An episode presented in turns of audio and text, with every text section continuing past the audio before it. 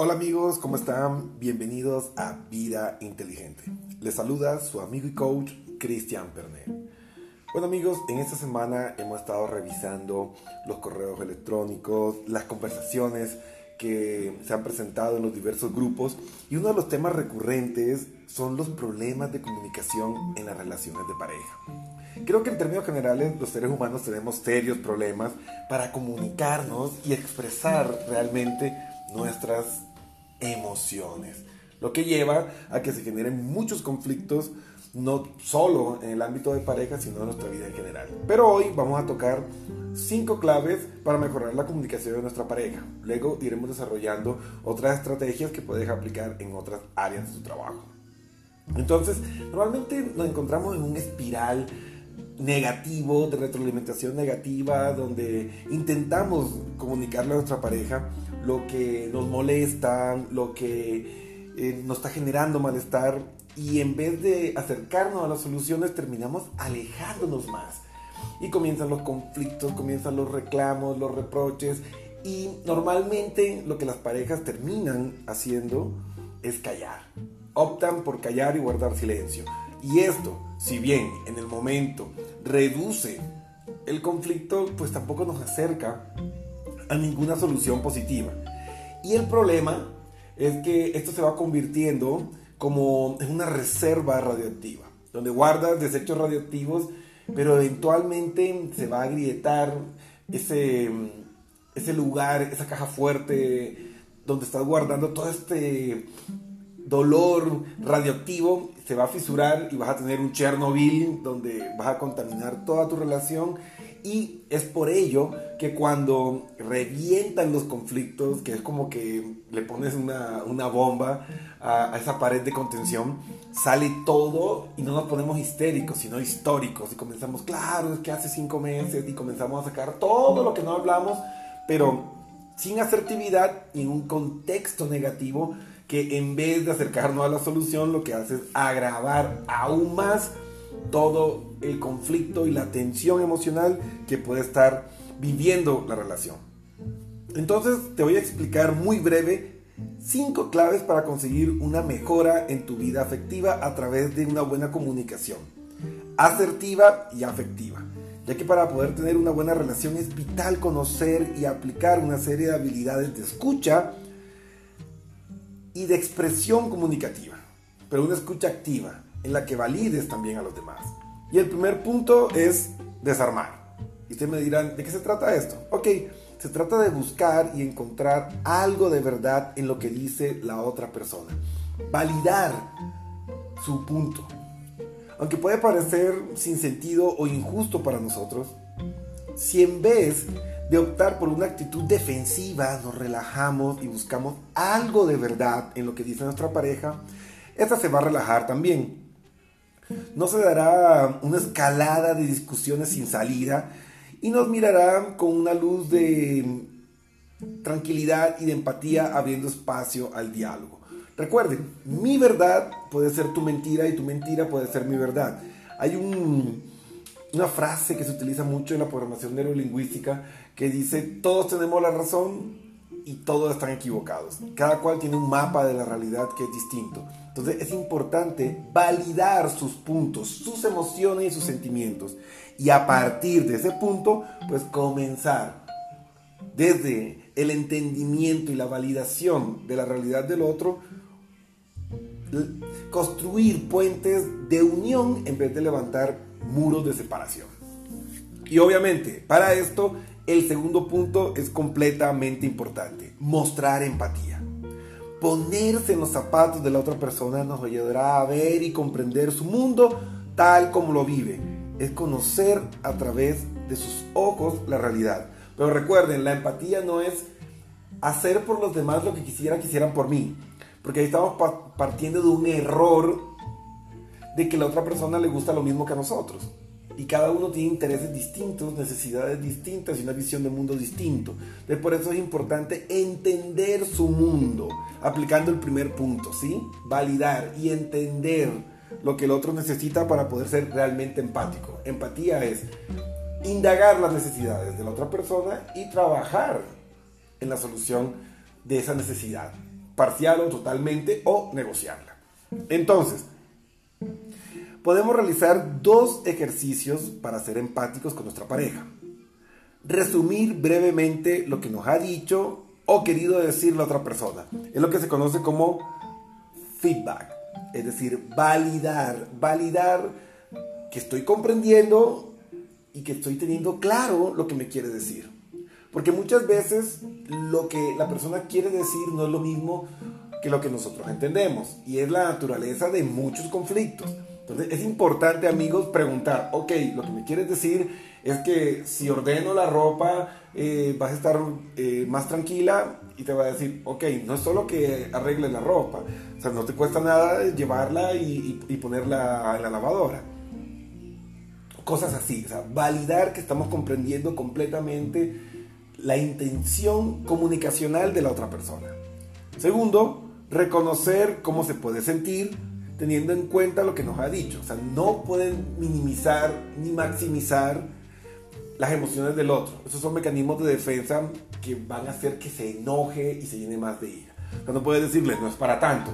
O claro, entonces soy el peor hombre del mundo o la peor mujer del mundo. No, porque ahí lo que van a hacer con esos mecanismos de defensa es hacer que la persona se enoje aún más. Entonces hay que validar sus sentimientos y ok, entiendo que eso te puede enojar. No sabía que mis acciones o mis palabras te estaban haciendo sentir de esta manera. Voy a buscar o dime cómo podemos solucionar esto, cómo puedo actuar yo para que no seas lastimada por omisión o sin intención. Entonces, es completamente distinto decirle, ah, está exagerando. El siguiente punto, el tercero, ¿sí? Sería preguntar. Y esto refuerza el punto de la empatía. Si preguntamos, podemos saber con certeza qué es lo que ha querido decir y qué es lo que realmente siente nuestra pareja.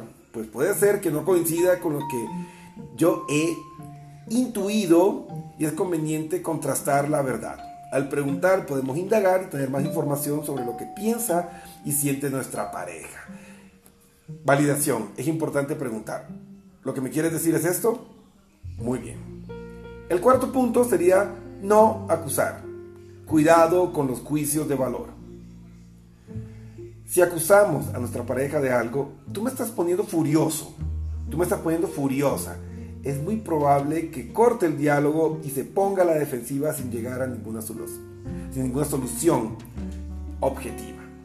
Si en vez de esta acusación, de este ataque de valor o ataque personal, los reemplazamos el él por el tú y el por por mm, yo me siento disgustado, enfadado alterado, la situación probablemente será muy diferente y vas a poder llegar a una solución mutua y superar la discusión.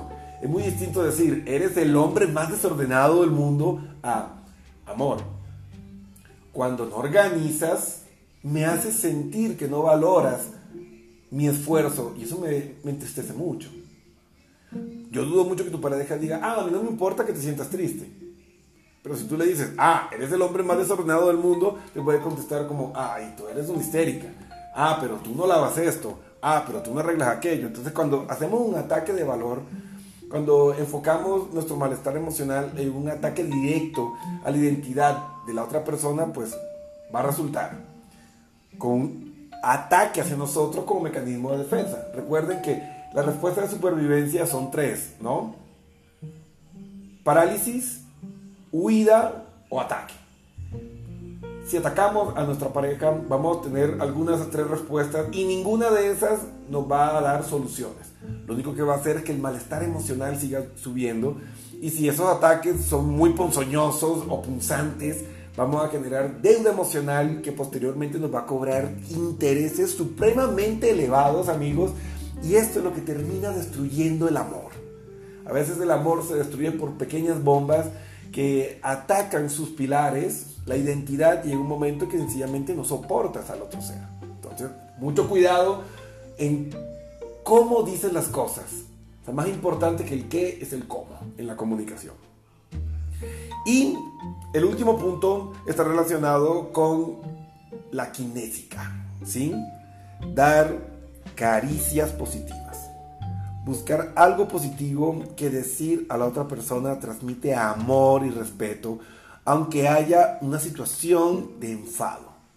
Las caricias positivas son palabras, gestos o acciones que nos hacen sentir bien, queridos, importantes y que validan nuestra realidad.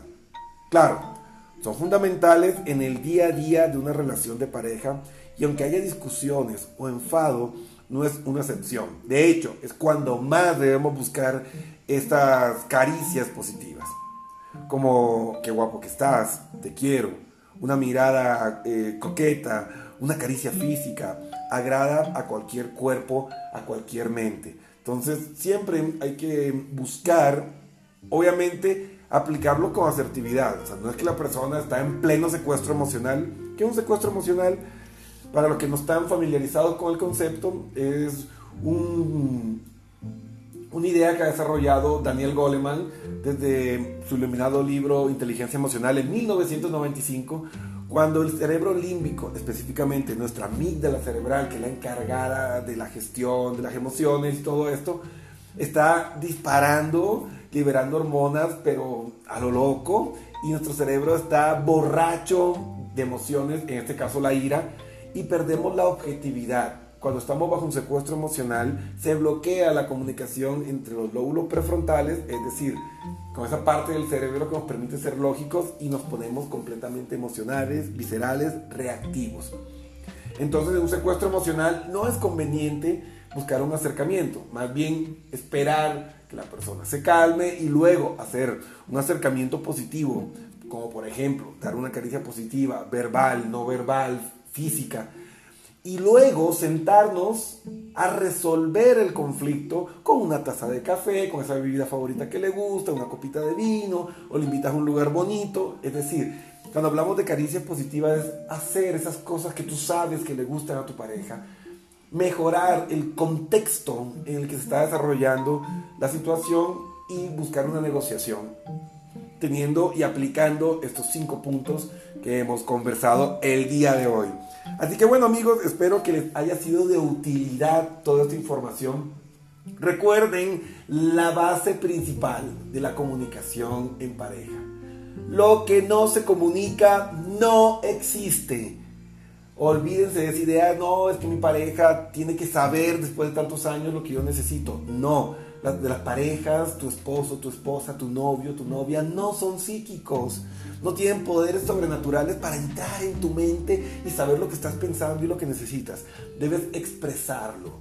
Si te cuesta hacerlo de una manera verbal, escríbele una carta bonita y endúlzale, ¿no? Con una caricia positiva. Ponle un chocolatito o ese dulce o lo que más le gusta y mejora el contexto con el que te comuniques. Puedes hacerlo por escrito, puedes incluso ensayarlo previamente, leerlo en voz alta para darte cuenta si se escucha tan bien como lo, como lo pensabas. Porque en ocasiones, amigos, uno dice, ah, no, es que es esto, esto y esto. Ya lo escribes, lo lees en voz alta y dices, wow, se escucha horrible. No, no se escucha tan bien como yo lo pensaba. Entonces, a veces es importante escribir las cosas. A mí me ha resultado muy bien una bitácora emocional. Anota las cosas, lo que piensas, lo que estás sintiendo y lo que necesitas comunicar. Y luego, cuando te pasa el secuestro emocional, vuelves al escrito y lo lees en voz alta y analizas si realmente es tan asertivo y correcto lo que tú estás queriendo expresar. Todos alguna vez hemos tenido un secuestro emocional y nos arrepentimos después de cómo nos lanzamos y cómo atacamos al ser amado. No quiere decir que con estos cinco pasos ya tienes todo solucionado. No, para nada. Pero sí te va a ayudar mucho para que las cosas puedan marchar de una mejor manera. Recuerden que el conocimiento es poder, el conocimiento de cómo funcionan las cosas, el conocimiento de nuestra mente, todos los trabajos neurocientíficos en lo que está fundamentado esto y psicológico van a ayudar a que estemos empoderados y tengamos mejores herramientas para enfrentar los desafíos del día a día. Así que bueno, si quieren saber más de todo esto, recuerden seguirnos a través de nuestras redes sociales, en Facebook, en Twitter, como Cristian Pernet. Y ahí podrán seguir nuestros programas los martes y los jueves en La Verdad del Desnudo y Noche de Corazones Rotos en el Facebook Live o también seguir conectados en todas las plataformas de podcast y poder entender más de cómo es una vida inteligente a través de estos segmentos. Les saludó su amigo y coach Christian Pernet y será hasta una próxima entrega. Nos vemos amigos.